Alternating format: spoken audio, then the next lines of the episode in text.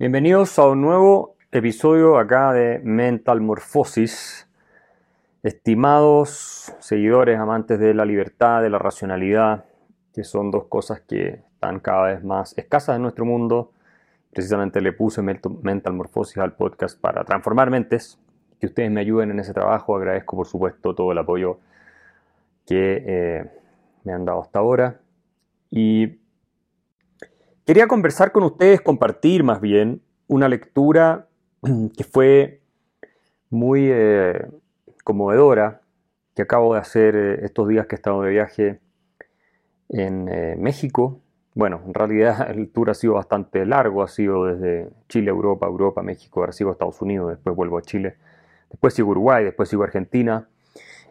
acá en México he estado también presentando El Economista Callejero, las cosas que vayan apareciendo en la prensa mexicana, la iré subiendo también para que ustedes la puedan ver. No sé si se fijaron, pero también subí acá eh, a la plataforma de Patreon un artículo que salió el viernes en el Mercurio, en el cuerpo de reportajes del Mercurio, sobre el fenómeno que ha sido mi libro El economista callejero, que realmente ha roto todos los pronósticos. Yo pensé que le iba a ir bien, pero tengo que reconocer que incluso a mí me está sorprendiendo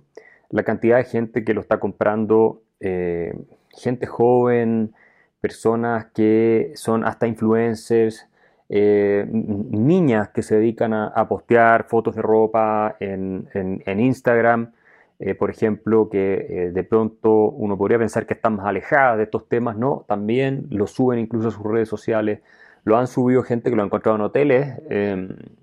como lectura del mismo hotel que han comprado para que la gente se entretenga cuando está ahí. Eh, lo sube gente que son eh, estudiantes de colegio, jóvenes, estudiantes universitarios, personas de distintos oficios, personas de clase media,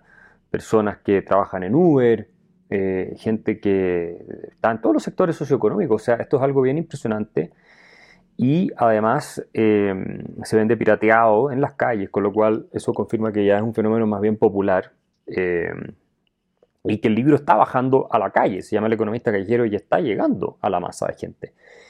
Llevamos 40.000 ejemplares vendidos, que para que ustedes se hagan una idea, en un mercado como el chileno, si lo ajustamos por, por población, en Estados Unidos sería como vender 600.000 ejemplares y si lo ajustamos por ingreso per cápita mucho más que eso, llegar, llegaríamos a más de un millón fácilmente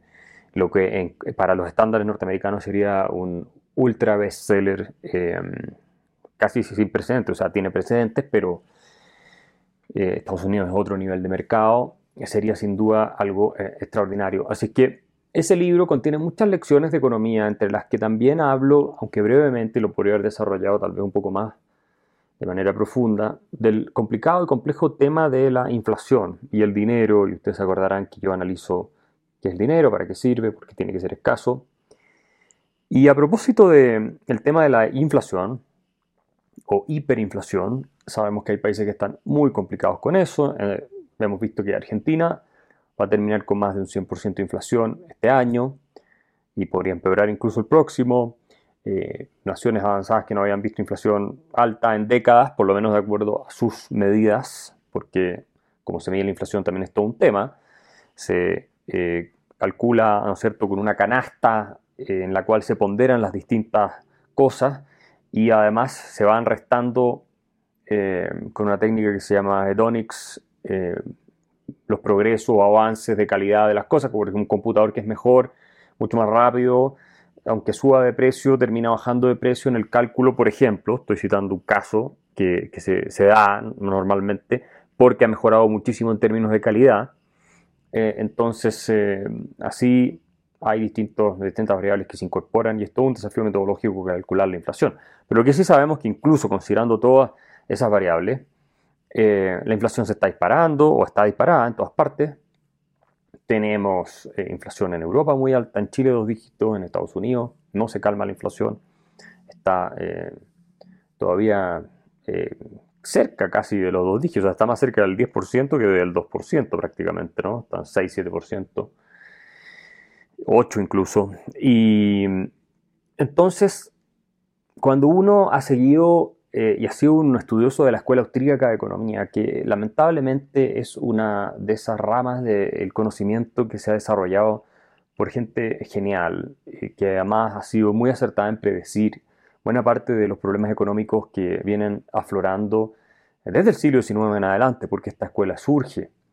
eh, fundamentalmente con Karl Menger eh, el año 1871 y la publicación de, sus principios de economía política, y después desarrollada por Eugen von Bombaberg, por el más importante de todos a mi juicio, que es Ludwig von Mises, Friedrich Hayek, que ganó el premio Nobel de Economía, y, bueno, por supuesto Murray Rothbard en Estados Unidos, y hay muchos otros académicos en esta tradición. Eh, pero claro, es una, es una escuela de pensamiento que eh, recurre, habiendo diferencias también entre sus representantes, a un análisis que finalmente a uno lo lleva a concluir que el Estado tiene prácticamente que cumplir ningún rol en la economía. Eh, porque distorsiona las eh, señales que los individuos tomando decisiones enviamos a otros para asignar y, crear recursos. Las distorsiona con eh, básicamente interferencias políticas, con control sobre la actividad económica, intervencionismo, como decía von Mises, y también, y esto es sumamente importante, con la manipulación del dinero. En ninguna parte del mundo existe el dinero privado, en ninguna parte. Todo el dinero en todo el mundo es un artefacto del poder político, controlado por los estados. Por mucho que eh, el Banco Central de Estados Unidos uno dice, bueno, la, Federal Reserve, ¿cierto?, es una institución privada, eso es lo que poca gente sabe, pero es un cartel de bancos privados que tiene... Eh, su expresión de centralismo más, más, clara en lo que es la Federal Reserve Board que está en Nueva York, pero tiene varias ramas del Reserva Federal locales. Está la Reserva Federal en Cleveland, por ejemplo. Hay otra en Filadelfia, en Atlanta, en Chicago, en San Luis. Eh, y básicamente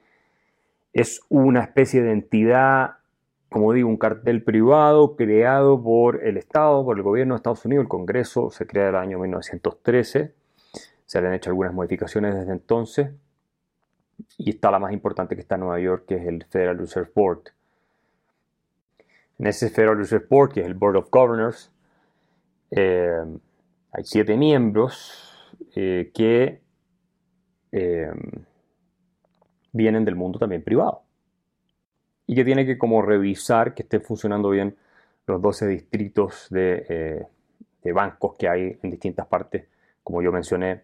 de la Reserva Federal, de manera eh, de que se pueda articular y coordinar la política monetaria. Y también tiene el, rol, obviamente, de eh, supervisar y regular en parte el sistema bancario en Estados Unidos. Pero claro, son instituciones que están eh, eh, en una especie de carácter público-privada, eh, con protección especial del Estado, y es la institución más poderosa del planeta, la Reserva Federal. Es decir, el dólar siendo la moneda reserva mundial, por supuesto, de la economía más importante, termina siendo prácticamente una, la mitad de la transacción de todo el comercio internacional o de buena parte del comercio internacional y eh, de, las reservas soberanas de los estados, de las inversiones de los fondos de pensiones de todo el planeta, de fondos financieros, o sea, de ahorros, eh, etcétera. O sea, eh, siendo el dólar tan relevante, la Reserva Federal, ¿no es cierto?, tiene la capacidad de, inclinar cómo funciona la economía mundial. Y ahora lo estamos viendo, están subiendo las tasas fuertemente y el mundo está experimentando una contracción porque, claro, termina habiendo fuga, fuga de capitales hacia Estados Unidos, eh, los mercados emergentes se eh, apretan mucho y eh, también pone presión sobre mercados como el de Estados Unidos, perdón, como el de Europa y el de Japón, que por lo demás Japón está cerca de un colapso por la cantidad de deuda que tiene, no pueden subir las tasas de interés en Japón porque tienen más de un 200% del producto de hoy si la suben. Si quieres continuar oyendo este episodio, acceder a más contenido y apoyar la defensa de las ideas de la libertad, suscríbete en www.patreon.com slash Axel Kaiser.